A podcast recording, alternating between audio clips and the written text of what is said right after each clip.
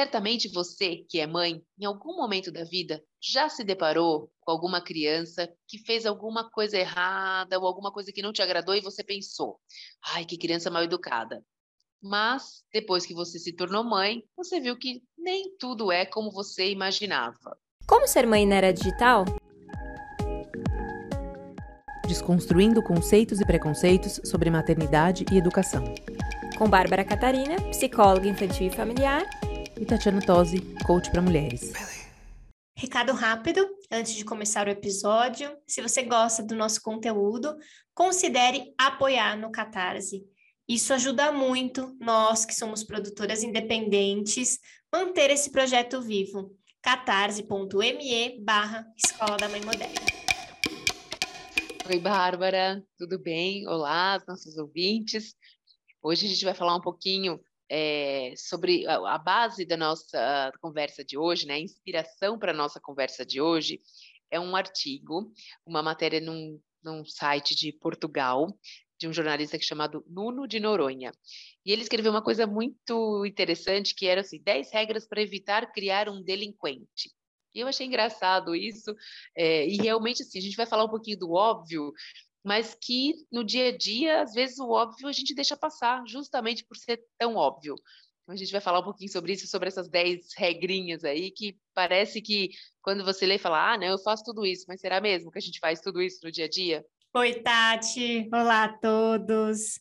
É, eu adorei quando você trouxe essa reportagem, né, e essa notícia para a gente trazer e bater esse papo, porque eu achei interessante a forma, né, como o autor trouxe, então, 10 dicas para criar um delinquente, algo assim, que não é algo que a gente procura dica, a gente procura dicas para melhorar, como criar um, um filho saudável, como criar, enfim. E ele traz essa contraposição para a gente, né, de como que a gente pode, enfim, quais são as ações que muitas vezes a gente toma que tem um efeito inverso daquilo que a gente espera.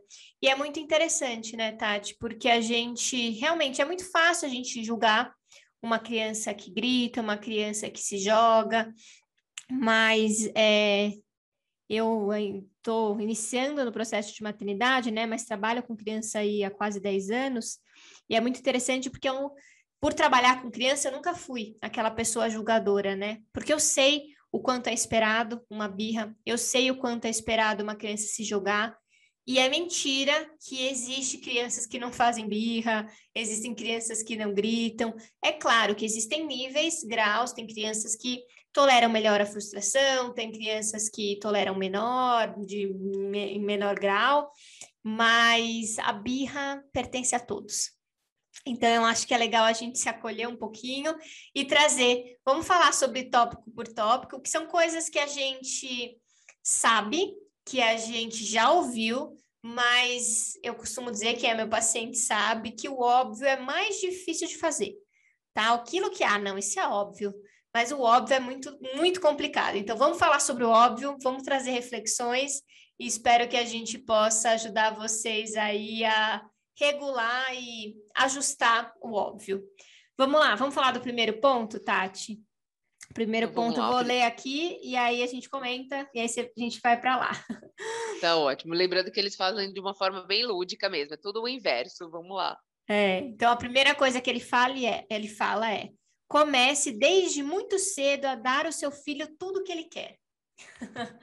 e aí, o que, que você acha desse primeiro ponto? Olha, já começa esse, já começa como acho que um dos pontos principais do que a gente sempre fala, né, da base do nosso trabalho, que é como ser mãe na era digital, né, que hoje a gente, os nossos filhos, eles são expostos a muitos estímulos, né, então é muito consumo, tudo é, é, é, possível, né? Tudo é criado de uma forma lúdica, de uma forma comercial, de uma forma que é, o instigue a querer aquilo, a desejar aquilo. Então, essa, essa regrinha, esse número um, é muito importante a gente ter essa noção do falar não, né, do não dar tudo que eles querem, porque realmente assim, eles querem muita coisa, tudo eles querem comprar, né? Eles querem o carrinho que eles vêm, eles querem a boneca, é, eles querem o jogo, então é tudo muito comercial, Então, essa, esse acho que é um dos grandes desafios nossos como, como pais, é justamente driblar esses atalhos aí que né, sempre vira, quando você, quando você roda, roda, acaba sempre para consumir alguma coisa.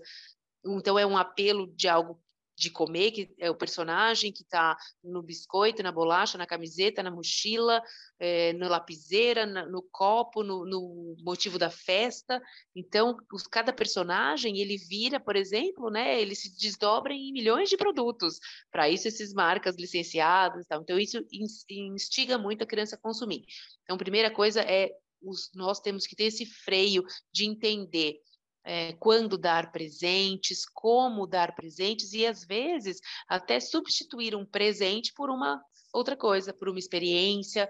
Então, é, é esse é um, um ponto muito delicado mesmo, da gente olhar e saber frear o momento e a hora de dizer não para aquilo que está sendo pedido. E é muito desafiador mesmo, né, Tati? Porque às vezes o pedido é totalmente fora isso é fácil dizer não, porque você nem tem condição de oferecer aquilo, mas às vezes é uma coisinha simples. Você fala, puxa, será? Que, que custa? Não, por que, que eu não posso dar isso, né? Não vai me atrapalhar. Só que a questão que a gente precisa pensar é sempre mais ampla, que é o que eu estou ensinando, né? É, quando a gente atende todos os desejos, a gente faz com que a criança não aprenda a diferença entre desejo, né, e vontade. É, a gente não faz essa diferenciação, porque a gente pode desejar, mas o processo de desejo, ele geralmente ele é muito mais uh, ansioso do que um processo de vontade. Quando o desejo se torna uma vontade, isso significa que a gente vai fazer um esforço, a gente vai se dedicar para que aquela meta e aquele desejo se concretize. O desejo pelo desejo é só um consumo. Então, por exemplo, eu grávida, estou com desejo de comer sorvete. Aí eu como, aí passa, aí me dá desejo de comer outra coisa. Desejo é isso, a gente não tem fim, tá? Então, se você for atender todos os desejos do seu filho, você vai ficar refém para sempre, porque a gente não passa por um lado mais racional, passa só pelo lado emocional. Então, dê um tempo, dizer não é ajudar o seu filho a transformar desejo em vontade. Mas vamos lá, a gente já ficou, a gente fala pouco, né, Tati? Vamos falar já do é. segundo, que senão a gente vai ficar até amanhã aqui. É porque cada um deles dá um, né, um podcast, dá pano um episódio. É. Vamos lá, número dois. Faça sempre tudo aquilo que o seu filho deveria fazer. Ou seja, faça por ele. Adorei esse tópico, porque o que, que ele está trazendo de reflexão? O quanto, na melhor das intenções, a gente faz pelas crianças. Mas isso mostra que a gente não confia no processo de aprendizado e no processo e na capacidade da criança de aprender. Então, não, a gente precisa tomar cuidado, a gente precisa deixar a criança errar, a gente precisa deixar a criança tentar, a gente precisa deixar a criança perceber o quanto ela é capaz. É claro que tem momentos que a gente sim precisa ajudar, mas ajudar não é fazer por ela. Só que a gente acha que a gente é muito melhor, né? Então, mas a gente é, em algumas coisas a gente é melhor. Por que, que a gente é melhor? Porque a gente treinou mais. Então, será que você era tão bom assim quando você era pequeno também? Então, tenha paciência, tranquilidade. Eu acho que o mais difícil desse tópico é a gente respeitar o tempo da criança. Eu acho que esse é o mais desafiador. Sem dúvida. Até porque a gente, às vezes, cai na cilada de por conta do tempo, da vida corrida, é mais rápido a gente fazer pela criança, né? Então a criança está ali tentando pôr o cinto de segurança, você está né, com pressa, querendo sair, e aí você fala, não, peraí, deixa que eu faço. Vai lá tá, e fecha num segundo e a criança fica ali. E a criança entra num, num modo é, de se acomodar, né? Eu, por exemplo, tenho uma, uma, Esse foi um tópico que me chamou muita atenção, para mim, né? Que me tocou bastante no sentido de falar, oh, peraí, acendeu uma luzinha, né? Porque eu tenho um pouco essa, essa mania, às vezes, de fazer para ir mais rápido, né? Então, eu sempre que eu percebo, eu me policio, e espero e deixo eles fazerem. E uma outra coisa que, que aqui fica muito claro, né, que até ele traz isso nesse, nesse artigo, por exemplo, a questão de pequenos serviços, é, coisas de casa. Então, isso eu peco bastante, né? Essa questão, ah, arruma cama, é, faz. Então, eu tenho, que, eu tenho que sempre me lembrar para poder solicitar, mas Por quê? Porque não virou uma regra. Então, isso, esse tópico me tocou muito e ficou reverberando, porque eu pensei, quando a gente cria regras para gente, para facilitar o dia a dia, né, isso nem sempre a gente tem a consciência do quão bom é isso. Eu tenho muita dificuldade nessa questão de impor limites, de fazer essas regras. Então, se você tem mais facilidade, aproveite isso. Se não, tenta trabalhar um pouco pequenas regras, que aí vira hábito. Ah, arruma a cama, acorda, arruma a cama. Então, coisinhas pequenas e ajuda eles também a serem mais independentes no dia a dia, nos próprios responsáveis pelas próprias coisas. Perfeito, Tati. Vamos lá. Eu até vou juntar o 3 com 4, porque eu acho que é bem parecido para a gente juntar, que ele fala assim no 3. Nunca o repreenda. E o 4 é satisfaça todas as suas exigências e caprichos no que se refere à alimentação, vestuário e conforto. Eu acho que vale a gente juntar esses dois, porque são é, são parecidos e a gente precisa entender um pouquinho o que significa na criação de uma criança ela nunca ser repreendida e o que significa a gente satisfazer todas as necessidades também dessa criança. Então, é, são opostos que se complementam, mas que são tão prejudiciais quanto. Quando a gente não delimita o que é certo, o que é errado, o que pode, o que não pode, o que é adequado e o que é inadequado, que tem a ver com a repreensão, a gente deixa a criança solta. Existem regras, a gente vive em sociedade, uma sociedade que criou regras, que criou leis, que criou normas.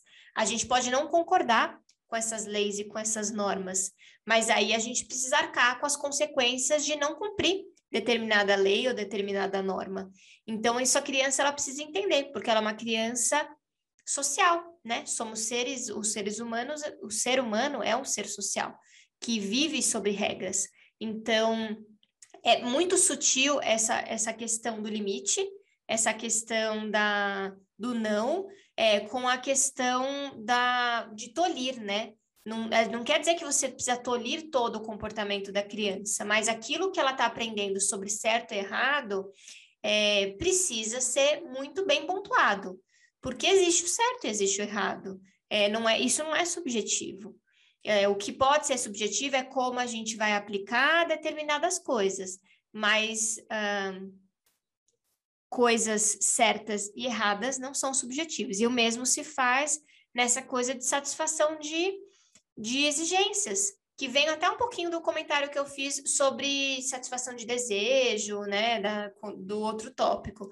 Então, tome cuidado, porque por mais que você seja Bill Gates ou o, o Mark do Facebook, que agora até mudou, né, o nome do, da empresa dele, até esqueci o nome, mas mudou, e aí, teoricamente, eles têm dinheiro para oferecer tudo que eles quiserem para os filhos.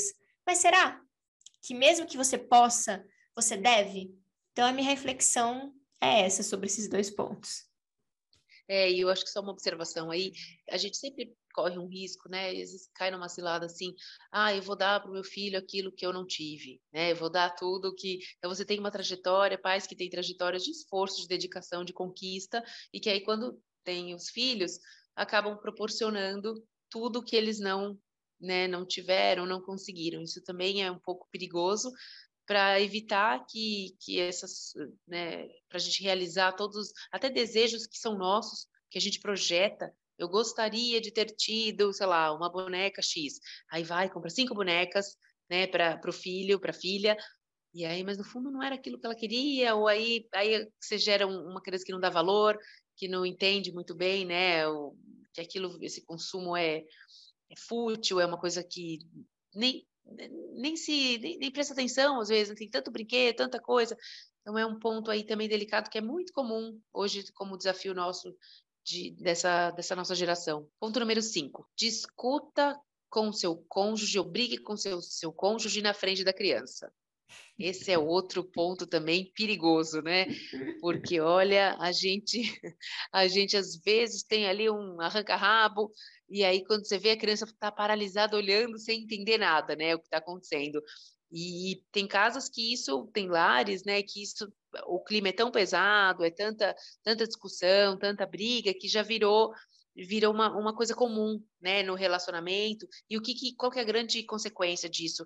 As crianças perdem o respeito por um dos cônjuges, normalmente por aquele que está sendo agredido, né, no sentido que está sendo uh, às vezes um pai que grita, ou até uma mãe que grita com né, um pai que fala de uma forma mais agressiva, além da criança também se tornar agressiva, acaba achando que é normal e acaba agredindo os pais e falando com os pais dessa forma, ou culpando né, o pai ou a mãe.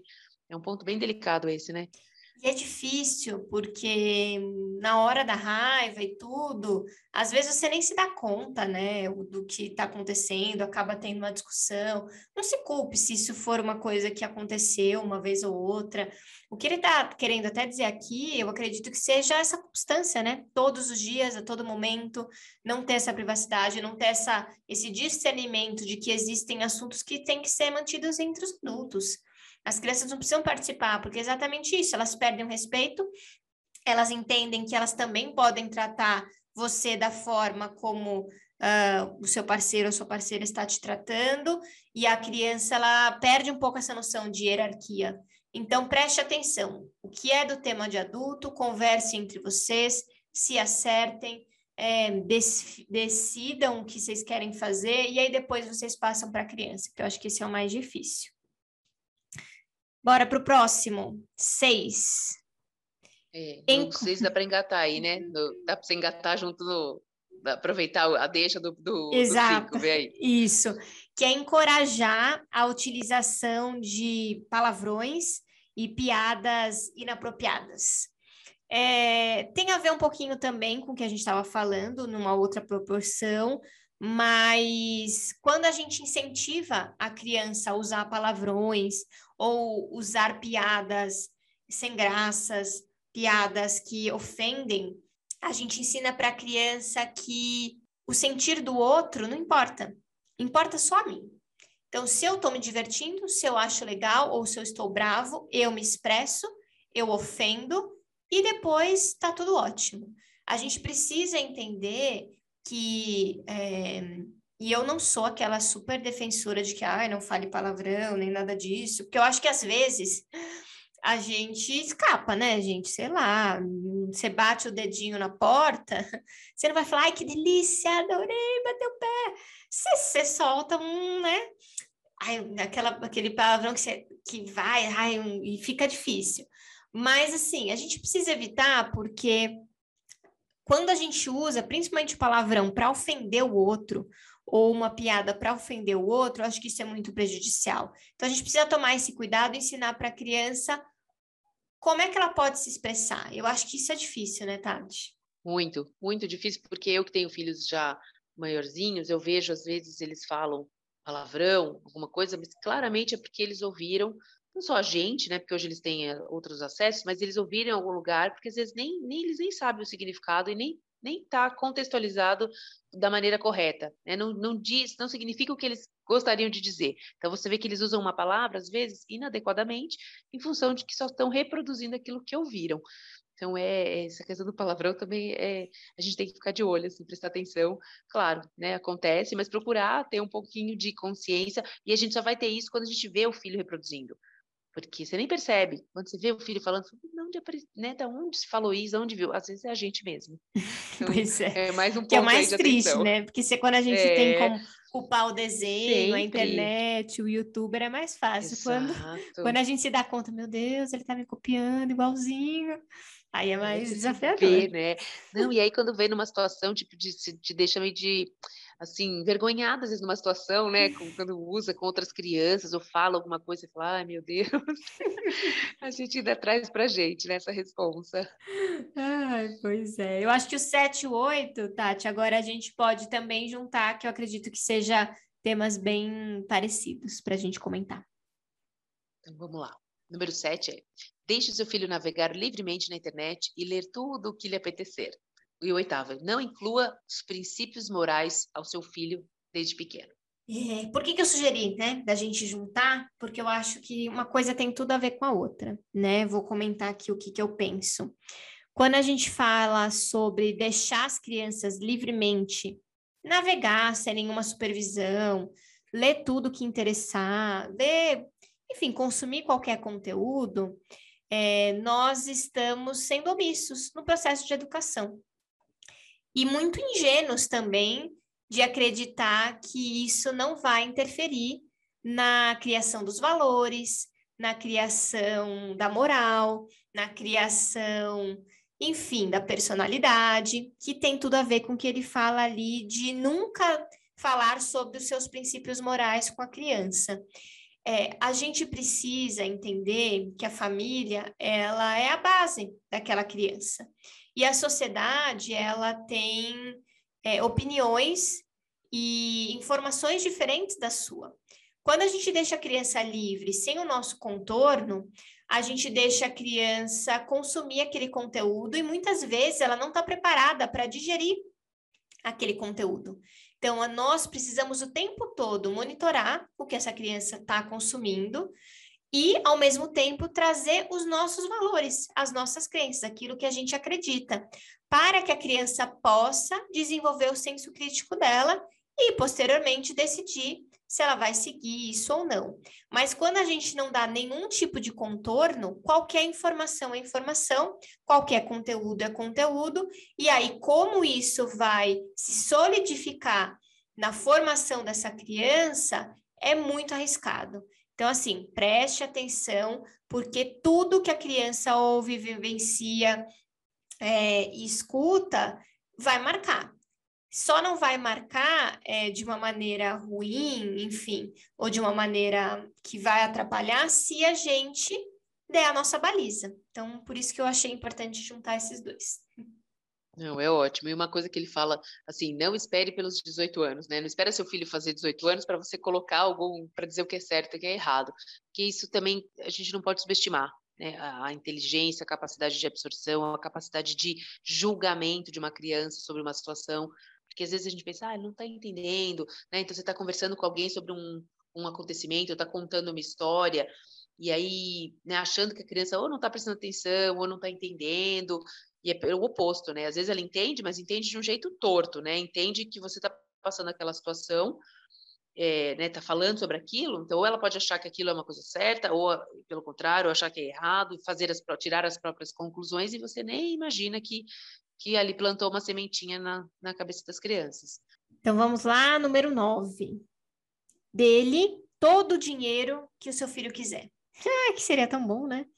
Mas é, que aí eu até fiz esse comentário antes, né, do, do Bill Gates ou do Mark, é, que eles têm, aparentemente, não todo o dinheiro do mundo, mas muito, um dinheiro suficiente, mais do que o suficiente para qualquer pessoa viver. Mas quando a gente tem tudo na mão, é o clichê, a gente não valoriza, né? A gente não entende o valor do esforço, o valor do tempo, o valor das coisas. Então, por mais que você possa dar todo o dinheiro que você puder, não é o ideal, porque a gente precisa entender é, o processo das coisas, a gente precisa entender o valor das coisas. E o dinheiro, ele tem a ver com energia, ele tem a ver com é, esforço e ele tem a ver com a forma como a gente vai lidar, inclusive é, com as nossas relações. Então, eu acho que é super válido a gente poder ensinar desde pequenininho o valor do dinheiro, o valor das coisas, como é que você pode lidar com isso. E eu sou super a favor é, das crianças aprenderem educação financeira desde pequeno, mas com essa cautela, né? Não é dando todo o dinheiro que eles querem, mas a educação financeira é entender, né, aquilo que eu quero comprar, quanto tempo leva, se, por que, que é importante poupar ou não, por que, que é importante investir. Então, acho que é um tema legal também da gente refletir. É, e só uma dica: se você tem dificuldade, pede ajuda, né? A gente sempre fala isso. Quando a gente tem dificuldade para alguma coisa, peça ajuda. E hoje o que mais tem é recurso. Tem canal no YouTube, tem Instagram, tem curso, tem N uh, opções, né? Um leque muito vasto de opções de como fazer, como ajudar os filhos e a si próprio, né? Porque tem muita gente que tem dificuldade em lidar com o dinheiro. Então é uma boa oportunidade para também rever, né? E fazer junto. Exatamente, a gente não tem que ser especialista em tudo. Isso é o maior frustração que a gente vai ter. Peça ajuda, busque ajuda, mas saiba que é importante, quando a gente tem esse déficit, a gente tomar um cuidado para ajudar as crianças a serem melhores, né? Isso aí. E por último, então a última dica aqui, né, ele traz: defenda sempre o seu filho. Então, o que, que ele quer dizer também com isso, né? Que você, às vezes a gente quer, sempre acha que o outro é que é culpado de alguma coisa que aconteceu, né? Ai, meu filho, coitadinho. Ai, não, mas foi fulano que provoca, ciclano é que é que não sabe entender, não tem paciência com meu filho. Então, às vezes a gente tem que fazer um julgamento é, imparcial diante dos filhos, por mais que seja difícil, às vezes você vê um filho sofrendo por alguma é, injustiça ou alguma coisa que você julga ser injusta, mas ser imparcial em, em muitos momentos é importante para ensinar também o outro lado da moeda né, para as crianças. Senão eles se sentem muito. No final ficam fragilizados, porque estão sempre ali, sempre com a razão, sempre vai ter alguém que vai passar a mão na cabeça, e chega um certo ponto da vida que a própria vida né, não passa a mão na cabeça. Então, é, não precisa culpar sempre, porque acho que também o oposto existe, aquela, né, às vezes tudo é culpa do filho, uhum. então não é uhum. assim, nem é tudo culpa, mas também não é tudo não que não é culpa, né? Tem que ter esse, esse equilíbrio. É, eu acho que a crítica do autor é, é essa sensação de, de tomar cuidado com a extrema permissividade ou a extrema agressividade. É exatamente isso. É, em alguns momentos ele vai estar tá certo, em alguns momentos ele vai estar tá errado.